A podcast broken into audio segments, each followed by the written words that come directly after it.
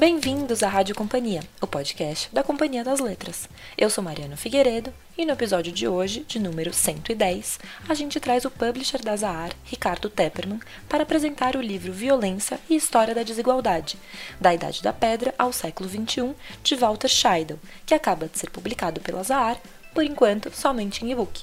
Tepperman conversou com quatro analistas que constantemente contribuem para o debate político e socioeconômico do país são eles a cientista política Marta Rett, o economista Armínio Fraga, o mestre em economia e doutor em direito Bruno Caraza e ainda o sociólogo Marcelo Medeiros. Vale lembrar que, por conta da pandemia do coronavírus, seguimos gravando os nossos podcasts de casa para mantermos o programa durante esse período de quarentena. Não se esqueçam de nos enviar críticas e sugestões para rádio@companhiadasletras.com.br. Cuidem-se e fiquem em casa se possível. Bom programa e até a próxima!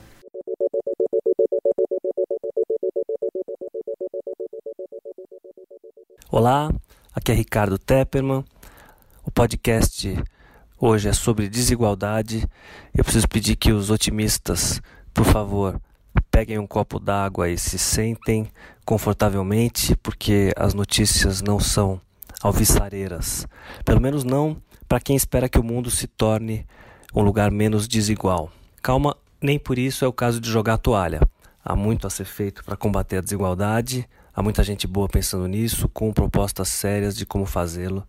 Nós vamos ouvir quatro dessas pessoas hoje, mas a tarefa não é nada fácil. O fato é que, a, das primeiras sociedades humanas até hoje, a desigualdade econômica só diminuiu de forma significativa com rupturas violentas de larga escala em épocas de paz e estabilidade, como a gente acreditou ter conhecido ou conheceu uh, nos últimos anos, os ricos continuaram ricos ou ficaram ainda mais ricos, é, como aconteceu justamente nas últimas décadas.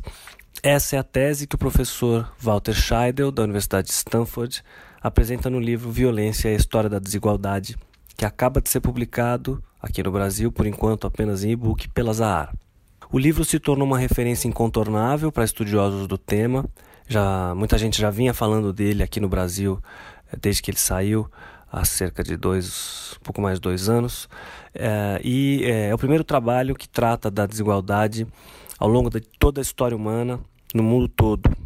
É um negócio realmente impressionante.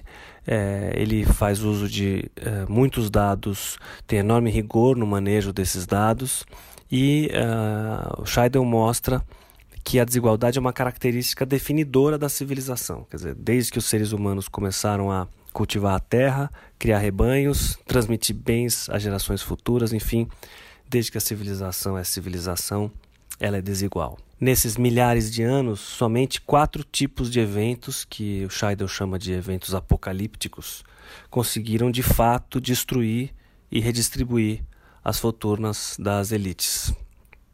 As guerras com mobilização em massa, as grandes revoluções transformadoras, a falência total do Estado e as pestes catastróficas. Então, é por isso que ele chama esses quatro eventos uh, dos quatro cavaleiros do nivelamento econômico. Para piorar as coisas, como se precisasse, as propostas contemporâneas de redução da desigualdade têm conseguido pouco ou nenhum resultado significativo. Espero que os otimistas continuem na sala, ligados aí no rádio. Mas é, o que é que nos reserva o futuro? Quais são as chances do Brasil ter algum sucesso na diminuição da desigualdade? O que é que muda com o atual cenário da pandemia? É com essas e outras perguntas em mente que a gente convidou quatro analistas que têm dado grande contribuição ao debate político e socioeconômico no Brasil para uma conversa sobre desigualdade. É claro, uma conversa que se deu por meio de áudios para lá e para cá, não exatamente uma conversa como nós costumávamos conhecer. Apresento brevemente nossos convidados, então a cientista política Marta Rett, professora titular na USP, diretora do Centro de Estudos da Metrópole, o economista Armínio Fraga, ex-presidente do Banco Central e sócio fundador da Gava Investimentos, também o Bruno Caraza, especialista em políticas públicas e gestão governamental, professor do IBMEC, da Fundação Dom Cabral e autor do livro Dinheiro, Eleições e Poder, que a Companhia das Letras lançou em 2018. E, por fim, o sociólogo Marcelo Medeiros, pesquisador do IPEA e professor da UNB, atualmente professor visitante na Universidade de Princeton. Eu agradeço mais uma vez aos nossos quatro convidados que gravaram e nos enviaram suas respostas. É, nós falamos muito sobre o livro do Scheidel, claro, mas falamos também sobre desigualdade de maneira mais geral, sobre democracia e desigualdade, sobre a, a situação da desigualdade no Brasil e as perspectivas para o combate à desigualdade no Brasil e, claro, sobre como é que tudo isso fica no contexto da atual pandemia do Covid-19. A conversa foi muito interessante, espero que vocês gostem.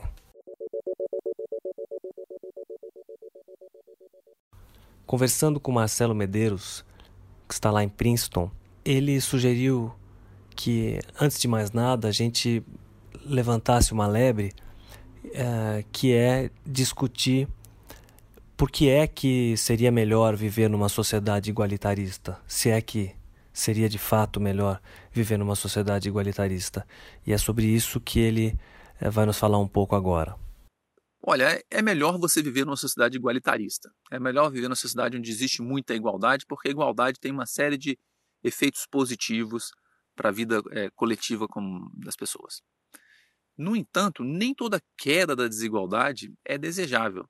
Existem circunstâncias, por exemplo, que podem reduzir bastante a desigualdade e nem por isso essas circunstâncias são desejáveis. Um exemplo mais clássico para isso tudo é que depois de uma guerra, por exemplo, quando uma cidade é destruída, o grau de desigualdade nessa cidade passa a ser muito baixo, porque está tudo destruído, toda a riqueza foi destruída, as pessoas são bastante iguais na pobreza. Então, do ponto de vista do juízo de valor, nem toda redução da desigualdade é desejável. Agora, dito isso, que é um caso bastante extremo, no geral, dentro de circunstâncias mais estáveis, é sim desejável viver uma sociedade mais desigual por uma razão mais ou menos simples. Um real vale muito menos para uma pessoa rica do que vale para uma pessoa pobre. Portanto, se você distribui um real de uma pessoa rica para uma pessoa pobre, o bem-estar, a felicidade geral dessa sociedade aumenta automaticamente. Se você aceita essa ideia de que, de que o, o dinheiro, quanto mais uma pessoa tem de alguma coisa, menos essa coisa vale, é, automaticamente você se torna uma pessoa igualitarista por razões lógicas. É, então eu faço a ressalva de que nem toda queda da desigualdade é boa, assim como nem todo aumento da desigualdade é ruim, mas no geral viver numa sociedade igualitária é bem melhor, tem efeitos melhores sobre a forma como as sociedades se organizam, é a forma como as pessoas se relacionam, tem a ver como a sociedade como um todo pode se desempenhar de maneira muito melhor. Nesses últimos anos, muitas vezes, é, eu que não sou um estudioso do tema, mas me interesso pelo assunto, participando de algum debate ou lendo alguma matéria sobre desigualdade. É, então, mais uma vez, eu vi menção ao, ao livro do Scheidel. Enfim, queria ouvir de vocês é, por que é que esse livro é tão importante, por que é que ele foi tão marcante. Então, nós vamos ouvir agora o Armínio Fraga e, em seguida, o Marcelo Medeiros. O livro é, é, é monumental, ele traz é, um, uma longa história é, repleta de dados e, e informações é, que o autor usa para construir a tese de que a desigualdade só cai em momentos de violência, em momentos de exceção, como guerras, revoluções, colapsos do Estado e pandemias. É, a contribuição é das mais importantes aí dos últimos tempos, que tem sido ricos em, em, em livros e artigos sobre o tema, uh, e, portanto, é, é, é, de extrema utilidade, uh, sobretudo porque o, o tema desigualdade claramente é um tema recorrente na história dos povos, não só do Brasil. Por que, que esse livro é importante? Ele é importante porque ele traz a história para a discussão das causas da desigualdade. Mais exatamente, ele traz a história para a discussão das causas das grandes reduções da desigualdade, os grandes movimento, movimentos igualitários. Ele usa exemplos de um passado relativamente recente, mas também usa exemplos de um passado bastante distante. Ele inclui exemplos de sociedades capitalistas, ele inclui exemplos de sociedades quase que na, na Idade do Ferro. Enfim, ele tem exemplos de, de vários tipos E, e isso é uma, traz uma discussão muito rica para a nossa compreensão da desigualdade. No fundo, ele está discutindo mais do que, do que apenas a desigualdade. O que ele está discutindo é como as sociedades se organizam como um todo. É uma discussão gigantesca de história da economia, é, olhada pela ótica da distribuição das coisas. Geralmente, a história da economia olha a economia pela ótica de como as coisas são produzidas. O que o livro faz é olhar para uma história de como as coisas foram distribuídas, mas mais especificamente, ele olha para aqueles eventos que resultaram numa grande redistribuição da riqueza das sociedades. É um livro bastante importante nesse sentido. Ele é quase que uma leitura obrigatória para quem tem interesse em estudar desigualdade, em particular quem tem interesse em estudar a desigualdade no longo prazo. Bom, como não poderia ser diferente, dada a, a ambição a histórica do autor, né, que, que vai da Idade da Pedra até os dias atuais e usando muitos dados e até ouvindo os adjetivos escolhidos pelo Armínio e pelo Marcelo para falar do livro, é claro que é um, um, um, volume extenso. E queria pedir então que vocês uh, destacassem uh, quais são os pontos principais do argumento do Scheidel. Nós vamos ouvir o Bruno, o Bruno Caraza e depois o Marcelo Medeiros. Para mim, a grande contribuição do livro foi demonstrar como a desigualdade ela é resiliente ao longo da história mundial.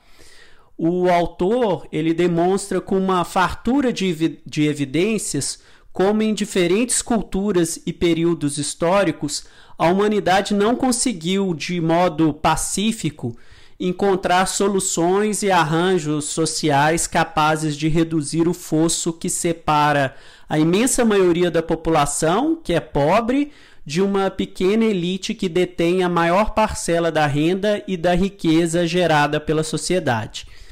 E é interessante também como que o livro demonstra que mesmo no caso das grandes crises enfrentadas pela humanidade, que são os quatro cavaleiros do Apocalipse que ele, ele cita no livro, que são as guerras, as epidemias, as grandes revoluções e o colapso do Estado, mesmo quando essas, esses episódios ocorreram, a desigualdade voltou a crescer depois de um curso, curto espaço de tempo em que ela é reduzida. Então é muito interessante mesmo a forma como ele aborda essa evolução da desigualdade ao longo da história mundial. É difícil fazer uma seleção do que, que é mais importante nesse livro, porque ele tem muita coisa importante, muita mesmo. Mas se existe uma mensagem importante, uma mensagem muito forte que esse livro traz, é a ideia de que grandes reduções da desigualdade só acontecem quando existem rupturas massivas da ordem estabelecida é, ele usa uma metáfora para dizer o seguinte: só quando existem grandes catástrofes, vamos dizer assim, os grandes eventos, a desigualdade cai bastante. A metáfora dele é: a desigualdade só cai quando cavalgam os quatro cavaleiros do Apocalipse, quando cavalgam forças gigantescas de modificação da sociedade de natureza apocalíptica, quase que de transformações é, fora do controle, incomuns, como por exemplo são as grandes guerras, as grandes epidemias, é, os grandes eventos de falência do Estado e uma série de outros é, exemplos que, que você pode levantar e que traz uma mensagem importante para a gente. Talvez as, as guerras estejam um pouco mais longe do nosso passado recente, ao ponto da gente não se preocupar tanto mais com elas quanto talvez se preocupasse no passado, é, mais distante um pouquinho. É, as revoluções foram uma preocupação muito importante lá pelos anos 1910, 20 até o final dos anos 60, já não são tão importantes assim. A gente teve uma surpresa, que é o papel da peste, o papel das epidemias, e talvez a gente esteja vendo agora uma epidemia de, importante que não seja a pior de todas. Talvez a gente venha a enfrentar epidemias ainda piores no futuro, não dá para prever isso. É muito difícil imaginar o que vai acontecer. Mas existe uma coisa que é quase certa: existe um cavaleiro do Apocalipse que vai cavalgar com certeza e é o cavaleiro da, da crise ambiental. É quase certo que a gente vai enfrentar crises ambientais gigantescas que vão provocar, talvez, é dificílimo dizer né, se vão ou não, mas talvez vão, essas grandes crises ambientais vão provocar seu, seus impactos sobre a ordem estabelecida, talvez provoquem grandes rupturas da ordem estabelecida. quando a gente tiver grandes catástrofes, por exemplo, climáticas, grandes problemas de fome, etc., coisa que os militares americanos chamam de multiplicadores de ameaças, né? É, a, a crise ambiental em si pode não ser o problema, mas ela pode criar as condições para essas grandes rupturas. É, e, portanto, o livro do Scheidel deve ser lido com atenção. Ele deve ter, ele deve ser entendido como um recado para o que pode ser o nosso futuro. E ele pode ser eh, mais ou menos igualitarista. O fato dos quatro cavaleiros do Apocalipse cavalgarem não significa que a desigualdade se reduz imediatamente. Na verdade, houve guerras, por exemplo, que aumentaram a desigualdade. O livro é muito bom mostrando esses exemplos. É, assim como vários outros exemplos onde as, as, as, grandes crises não trouxeram igualdade, sim desigualdade. Mas, por outro lado, elas podem trazer é, é, igualdade e, portanto, a gente deve saber a, começar a entender como é que a gente faz para lidar com elas e, eventualmente, utilizar elas para tornar as sociedades mais igualitárias. Bom, como fica claro, uh, combater a desigualdade não é uma tarefa simples. É, agora, isso fica ainda mais uh, difícil, como tudo fica ainda mais difícil, no contexto da pandemia.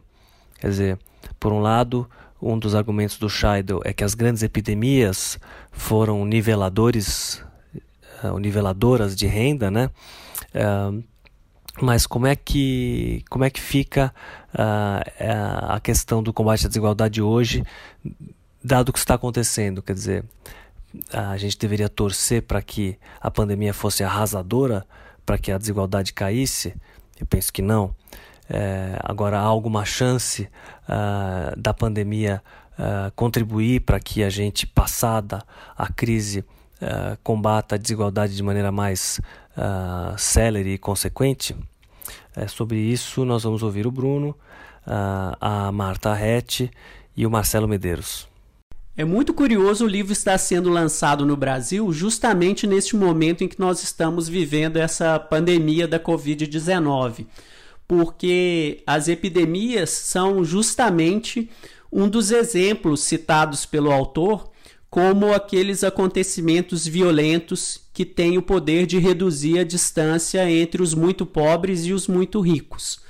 O livro ele apresenta uma série de eventos ao longo da história em que pestes e outras infecções como é, malária, varíola, tifo e até mesmo a gripe, elas dizimaram um contingente enorme da população, seja no Egito Antigo, no Império Romano, na Idade Média, como foi o caso da terrível peste negra, também na, na conquista da América pelos espanhóis e os portugueses. Em todos esses casos, o livro demonstra como essas epidemias tiveram o poder de reduzir a desigualdade nos locais afetados.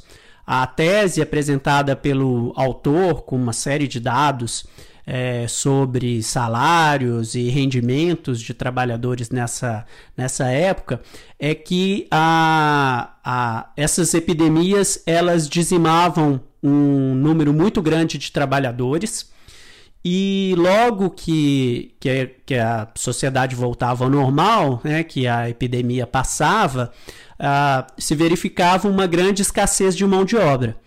E com poucos trabalhadores, isso acabava gerando uma elevação nos salários, e com salários é, mais altos para os trabalhadores, isso gerava uma redução da desigualdade.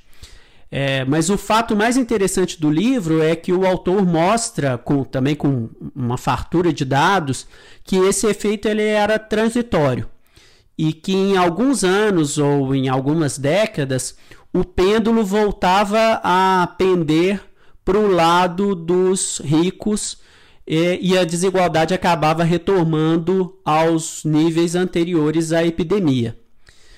No caso da pandemia atual do coronavírus, eu, eu penso que dificilmente ela terá o efeito nivelador das diferenças sociais que foi apontado pelo Walter Scheidel no, no livro. É, ao contrário das, das grandes crises epidemiológicas retratadas no livro, a gente tem algumas diferenças é, hoje em dia. É, em primeiro lugar, é, a despeito das muitas e das dolorosas perdas que nós estamos, né, infelizmente, acompanhando é, todos os dias no, nos noticiários, é, a, o, devido aos avanços da medicina, é, nem se compara o percentual de mortos que a gente tem verificado hoje com o que foi observado na, na peste negra ou na conquista da América pelos espanhóis e pelos portugueses. Né? Na, nesses casos, eh, morreram entre um terço e metade da população, segundo os dados que são apresentados pelo, pelo autor no livro. É, uma outra diferença em relação a essas é, grandes pestes e, e crises do passado é que o fator trabalho no mundo atual ele tem um peso muito menor do que havia na, na, na economia da Idade Média ou do, no Império Romano. Né? A sociedade naquela época era eminentemente agrícola e, e fazia muito diferença se você tinha uma flutuação muito grande na, na oferta de mão de obra. Mas a despeito dessas diferenças, na minha opinião, o prognóstico do Scheidel no livro continua valendo hoje em dia. É, a gente já tem observado que as, as engrenagens a favor da concentração de renda já estão em funcionamento aqui no Brasil e no, no, nas principais economias do mundo. Né?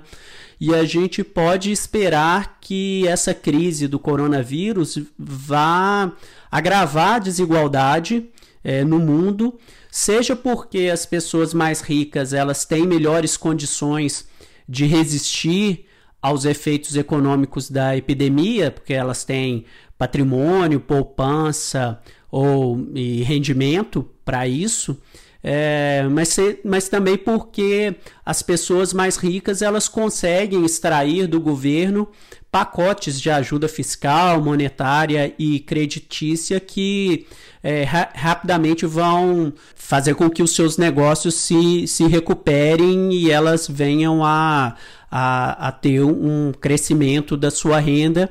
É, o que vai ser muito diferente do caso das pessoas mais pobres e dos, das, das pessoas que vão perder emprego e, e vão ter muita dificuldade de se restabelecer depois dessa crise eu diria que as condições específicas da, dessa pandemia no momento atual não tenderão a reduzir as desigualdades de renda, não tenderão a produzir os deslocamentos que as sociedades precisam uh, encontrar, precisam se com os quais as sociedades precisam se defrontar para que as, os, a classe trabalhadora para que os trabalhadores informais possam obter é, melhores uh, contratos. Né? Nesse, a principal argumento do Walter Scheider nesse livro é que as epidemias uh, só reduzem a desigualdade quando elas afetam a composição demográfica da força de trabalho e, por esse mecanismo, melhoram as condições de barganha dos trabalhadores no mercado de trabalho. Se o Walter Scheidel estiver correto, e, e há fartas evidências empíricas nessa direção ah, nesse livro, nós não poderíamos esperar que o coronavírus tenha como efeito ah, condições mais favoráveis para a redução da desigualdade no futuro ah, imediato. Tem uma coisa interessante no livro, é que ele discute a epidemia de gripe espanhola de 1918, 19 e 20, né? Começou em 1918. É, e ele vai mostrar que a epidemia potencialmente teve também um impacto para contribuir para a resolução da desigualdade. Não dá para isolar muito bem, porque paralelo à gripe espanhola houve o fim da Primeira Guerra Mundial, os grandes rearranjos decorrentes da Primeira Guerra Mundial, houve a Revolução Russa, então foi um momento de imensas mudanças é, no mundo como um todo, é, uma, uma, crise gigantesca da globalização naquele momento que estava em curso e foi drasticamente quase que interrompida. É, então tem uma coisa, a, a, o nosso exemplo de hoje foi tratado pelo livro como um, por, por meio de um exemplo do passado. Não dá para fazer uma comparação direta, o mundo é muito diferente do que ele era em 1918. É, o que dá para ver é que sim, a, a, gripe associada a outros fatores, né, a gripe espanhola associada a outros fatores históricos, é, contribuiu mais uma vez para a ruptura da, que, que, o argumento dele é sempre esse, né? O, o contribuiu para a ruptura massiva da ordem estabelecida, contribuiu para a ruptura massiva das organizações é, institucionalizadas e com isso você acabou produzindo mais igualdade no período que vem ser posterior à, à Primeira Guerra, especialmente quando você teve, por exemplo, grandes fenômenos de produção de igualdade, como foi o caso da Revolução Russa, que foi, obviamente, muito igualitária nos seus resultados. Mas, finalmente, em que medida esse livro pode nos ajudar a entender o Brasil de hoje? É, o que é que está sendo feito, deveria estar sendo feito para combater a desigualdade? Diminuir a desigualdade é importante para o crescimento, diminuir a desigualdade é, é importante por questões uh, morais.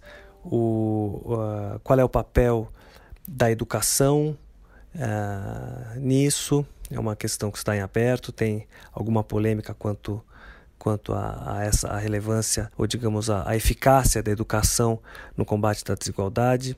Enfim, é, para essa pergunta espinhosa, nós vamos ouvir a Marta Rett, em seguida o Amílio Fraga, depois o Bruno Caraza e finalmente Marcelo Medeiros.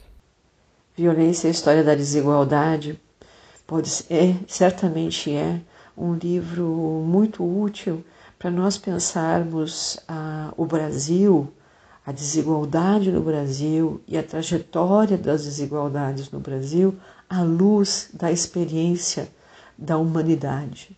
Este é um livro farto em evidências empíricas sobre a trajetória da desigualdade de renda e sobre as condições violentas sobre as quais a desigualdade pode vir a cair. Né? o argumento de que as sociedades têm que passar por choques muito violentos para poder é, entrar num caminho de redução de, das desigualdades de renda, de algum nivelamento entre as distâncias uh, sociais, implica que as sociedades têm que passar por muito sofrimento, por muitas perdas, por perdas massivas para uh, reconstruir o seu destino sob novas condições. A leitura de violência história da desigualdade eh, nos levaria a crer que a trajetória eh, histórica do Brasil é uma trajetória em que as quatro condições apresentadas uh, pelo Walter Scheidel não estiveram presentes. Né? E, portanto, teria faltado ao nosso, ao nosso país a experiência com o que ele chama os quatro cavaleiros é, da redução é, da desigualdade. Eu até pouco tempo acreditava que o Brasil, por ser um país muito desigual, talvez tivesse a chance de demonstrar que é possível se reduzir a desigualdade, isso vem acontecendo aqui, sem é, um grande acidente desses, a partir de uma dinâmica é, política é, e econômica. Eu acredito ainda, apesar da crise que nós estamos vivendo, que a redução da desigualdade não é apenas uma questão de justiça, apenas entre aspas, mas é a condição necessária para que o país, inclusive, volte a crescer. Quer dizer, nós estamos falando de construir um espaço de oportunidade para as pessoas, de mobilidade social. Aí, em cima disso, explode essa pandemia e, assim, ironicamente, talvez venha confirmar um pouco a tese do Scheidel. É, e eu espero que sim. Claro que ninguém quer passar pelo que nós estamos passando, mas é, não há dúvida que essa crise sanitária exibe é, imensas fragilidades é, é, da nossa população, de uma fração enorme das pessoas no Brasil. E a minha esperança é que isso provoque, na sequência, é, mais energia para que se construa aqui uma sociedade melhor, mais aberta, mais justa, onde mais pessoas tenham chance é, de melhorar, de, enfim, de participar do progresso é, e de uma forma, enfim, pacífica, de preferência. Como seria de se esperar, o Brasil ele é citado algumas vezes no livro, é, e obviamente um livro sobre desigualdade, na maior parte das vezes o Brasil não aparece como um exemplo positivo. É, o, o, autor ele apresenta uma série de números é, demonstrando como a concentração de renda ela aumentou ao longo da história do Brasil. Ele cita, por exemplo, é, como os índices de desigualdade cresceram no século XIX à medida em que as elites regionais brasileiras se especializaram em exportar produtos agrícolas para a Europa. Ele aponta como o Brasil é um, foi um caso raro de, de país que conseguiu abolir a sua escravidão de modo é, pacífico, mas mesmo assim o Brasil não foi incapaz de o Brasil não foi capaz de integrar os escravos ao mercado de trabalho e ao mercado é, consumidor e ele mostra também como que a industrialização verificada aqui no Brasil e na América Latina em geral no século XX ela agravou ainda mais a desigualdade entre pobres e ricos. É, em relação à história recente, o livro mostra alguns dados é, que comprovam como os últimos governos do Brasil, principalmente depois de 2010, ele cita é, expressamente esse caso, é, os governos brasileiros no máximo conseguiram estabilizar os índices de desigualdade, é, como o índice de Gini, mas que esses índices já eram, é, já estavam entre os piores do mundo. Então, nesse aspecto, o livro do Walter Scheidel ele faz coro às, às, às pesquisas mais recentes que têm sido desenvolvidas aqui no Brasil sobre concentração de renda, como os trabalhos do Marcelo Medeiros e do Pedro de Souza do IPEA. A preocupação do livro, evidentemente, não é tentar explicar é, desigualdade contemporânea em país específico nenhum. Mais uma vez, o grande esforço é um esforço de olhar para uma história de longuíssimo prazo da desigualdade.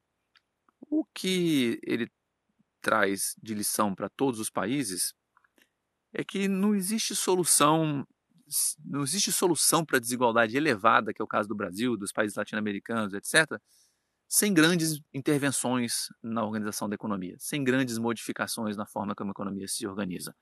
É, em outras palavras, algumas soluções assim mais clássicas e mais benevolentes, como por exemplo, vamos investir em educação, etc., elas não funcionam para fazer grande, para produzir grandes resultados em termos de redução da desigualdade.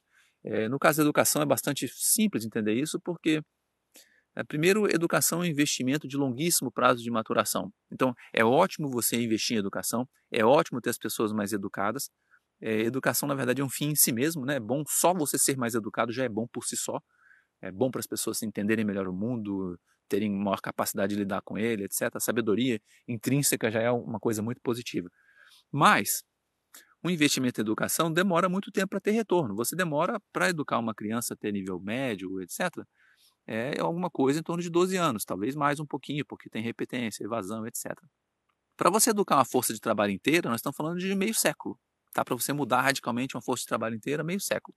Então, por exemplo, se você tivesse uma revolução educacional dramática no Brasil a partir de amanhã de manhã, de maneira que todo mundo entrasse na escola, ninguém fosse sair antes de ter é, ensino médio concluído, a sua força de trabalho toda só teria ensino médio daqui a 50 anos aproximadamente, porque tem as pessoas mais velhas que não vão mais para a escola. Né? Então, a inércia demográfica é o primeiro grande obstáculo para a educação ser uma sociedade, uma solução boa para o problema da desigualdade. Mas o segundo problema é que a educação que realmente reduz a desigualdade não é qualquer uma, é a educação de elite. Ou seja, se você, quem quiser propor que o Brasil resolva o problema da desigualdade pela via educacional, vai ter que propor que investimentos massivos é, na expansão de cursos de elite, como por exemplo medicina, direito, economia, sociologia, engenharia, sociologia não, sociologia definitivamente não vai ajudar, é, economia, engenharia, é, arquitetura, cursos típicos de, da, das elites é, que teriam que ser massificados. E é pouco viável que você faça isso para cobrir uma, digamos aí, 80% da sua população, 70% da sua população. Tá? É muito difícil fazer isso massificar. Nenhum país do mundo conseguiu massificar nesse nível. Mesmo, mesmo os países que mais massificaram, eles não conseguiram massificar ensino superior com esses cursos de elite. Eles geralmente massificam com os cursos mais simples que, que têm pouco retorno. É, a diferença, por exemplo, salarial de uma pessoa com nível médio para uma pessoa com curso de pedagogia é muito baixa. É, a grande diferença tá, não é, é a grande diferença entre o médico e o resto, entre o, entre o engenheiro e o resto, enfim, profissões de elite e o resto. Então, soluções mais palatáveis, etc., como, como, como educação, elas têm efeito muito reduzido diante das possibilidades reais que a gente tem de, de fato, colocar todo mundo no ensino superior e quanto tempo isso demoraria para acontecer, para preencher sua força de trabalho inteira, para cobrir né, sua força de trabalho inteira com nível educacional mais elevado. O que tem que ficar claro é o seguinte: uma sociedade como a brasileira não, não atinge um nível de desigualdade tão alto se você não tiver uma série de mecanismos deliberadamente de, desigualitaristas, deliberadamente produtores de desigualdade. Não é um mecanismo, não é dois, é um conjunto gigantesco de medidas que tornam a sociedade mais desigual. Desde a forma como seu sistema educacional se organiza, mas também é, a forma como o sistema tributário cobra impostos, a forma como o sistema previdenciário distribui e replica a desigualdade do passado no presente, pagando mais para quem ganhava mais, menos para quem ganhava menos. Então, as mulheres, por exemplo, ganhavam menos, têm menos aposentadoria, os negros ganhavam menos, eram discriminados no mercado de trabalho, aí acabam recebendo menos aposentadoria na frente. E assim sucessivamente. Eu estou falando dos, dos, gastos sociais que são mais fáceis de, de entender e ver, mas existe uma estrutura gigantesca de subsídios, benefícios, no regime tributário, por exemplo, você não tributa é, lucros e dividendos, tem uma máquina gigantesca de benefícios é, para os ricos. É, no geral, a, a frase que você pode dizer do Estado brasileiro é o seguinte: com uma mão, o Estado brasileiro afaga os pobres e com a outra ele acaricia os ricos, porque no fundo faz trans, mais transferência para o topo da distribuição do que para a base. Embora o que mais apareça seja Bolsa Família, transferências de assistência, BPC, etc. Né? É, mas o Brasil, não, nem, nem o país latino-americano, o Brasil não é exceção, não chega num nível de desigualdade tão grande quanto esse, sem ter uma máquina monstruosa de produção de desigualdade por trás. Então, não existe uma solução mágica, não tem bala de prata, tem, na verdade, uma série de, muito grande de mudanças que precisam ser feitas para produzir um país menos desigual. E essas mudanças não são simples, nós estamos literalmente discutindo um conflito distributivo. Conflito onde pessoas vão ter que perder uma série de vantagens que elas têm para que outras mais pobres possam ganhar e a sociedade com isso ficar mais, menos, menos desigual. Nós começamos essa conversa é, com uma reflexão do Marcelo sobre é, igualitarismo e essa discussão de fundo de, de, de por que é que nós é, devemos desejar e trabalhar por uma sociedade menos desigual. Então, agora para terminar, é, queria devolver essa bola para o Marcelo, é, ouvi-lo mais um pouco ainda é, nessa, nessa linha e antes de passar a bola para ele, agradecer mais uma vez a vocês que nos acompanharam até aqui e aos nossos quatro convidados, Marta Rete, Armínio Fraga, Bruno Caraza e Marcelo Medeiros. Marcelo, toma aí que a bola é sua. Obrigado e até a próxima. Desigualdade não é produzida por um fator só é produzido por um conjunto de fatores. E não necessariamente para produzir uma sociedade mais igualitária, você tem que destruir os fatores de produção da desigualdade. Você pode só introduzir fatores de correção. Nas sociedades modernas, o fator de correção mais frequentemente lembrado é, é, são os tributos, são os impostos, né, o sistema tributário. Se você tiver impostos progressivos, impostos onde os, os ricos pagam mais é, do que o restante da população, isso vai, dependendo de como os serviços são distribuídos, isso vai produzir mais igualdade. É, então, é por isso que muita gente diz: olha, é absolutamente crucial para qualquer política moderna de redução da desigualdade você mexer no sistema tributário e usar o sistema tributário de, como mecanismo igualitarista. É, e pergunta para isso é o seguinte: ah, por que isso? Olha, o que está por trás disso, a ideia é a seguinte: se você quer desenvolver um país, é justo que aqueles que podem mais paguem mais pelo desenvolvimento do seu país. E pagar mais pelo desenvolvimento do país, nesse caso, é, é pagar tributos. Então, de alguma maneira, o que você está dizendo quando você cobra mais tributos é que, dependendo de como você desenhar o sistema tributário, desenhar ele da maneira desejável, que é que os ricos pagam muito mais tributo do que os pobres, no fundo, os ricos vão estar pagando muito mais por segurança do que os pobres. O que também tem alguma razão de ser, porque eles acabam se beneficiando bastante dessa, dessa segurança, que é uma despesa grande do Estado, né? É uma despesa bastante grande, do, no caso do Brasil, por exemplo, é uma despesa muito importante dos governos estaduais. Ou os ricos vão estar pagando muito mais pela educação da força de trabalho brasileira, é, que também é uma coisa é, aceitável, todo mundo acaba se beneficiando disso, eventualmente é, alguns ricos vão se beneficiar mais ainda porque tem uma mão de obra qualificada. E por aí vai, também pela saúde, né? Os ricos, agora no caso dessa epidemia, ficou bastante claro. A sobrevivência da sociedade como um todo, a sobrevivência dos ricos, depende da proteção social dos pobres. Ou seja, a proteção social não é só uma questão de justiça ou uma questão de peninha com as pessoas mais fracas. É, no fundo, um pilar da organização social. Se você não tem capacidade de proteger bem seus pobres, você não produz um bem público que é uma sociedade bem protegida que pode tomar decisões completamente diferentes daquelas decisões que seriam tomadas sem essa proteção. O caso clássico, agora para a gente, evidente, é o seguinte: sem proteção social é impossível controlar a epidemia, porque é impossível que as pessoas fiquem em casa. Elas vão sentir a pressão da, da fome, vamos dizer assim, e elas vão ter que ir para o trabalho. Com proteção social, você pode controlar isso agora. E a gente vai ter outros exemplos, talvez em breve, não muito em breve, mas um período não muito distante no tempo, quando a gente começar a ter as grandes crises de natureza ambiental. As climáticas, que são as mais evidentes e mais simples de entender, mas outras crises de natureza ambiental também. Problemas com nossa distribuição de água, problemas com falta de insetos para polinizar as coisas, problemas de poluição nas cidades, etc., que não são só climáticos, estrito senso, são ambientais no sentido mais amplo. Então, mais do que nunca, está na hora da gente pensar a proteção social ou, ou, a coletividade como alguma coisa que. a proteção do coletivo como alguma coisa que, que beneficia a sociedade como um todo para valores muito superiores ao, ao ganho individual, enfim, alguém ser rico, um consumo um pouco fútil às vezes, etc. É, tem coisas muito maiores por trás disso tudo.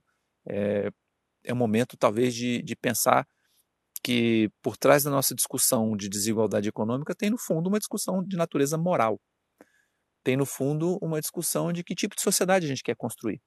A gente quer construir uma sociedade mais igualitária porque isso é bom para os ricos, porque isso é bom para os pobres, porque isso, no fundo, é melhor para todo mundo de alguma maneira.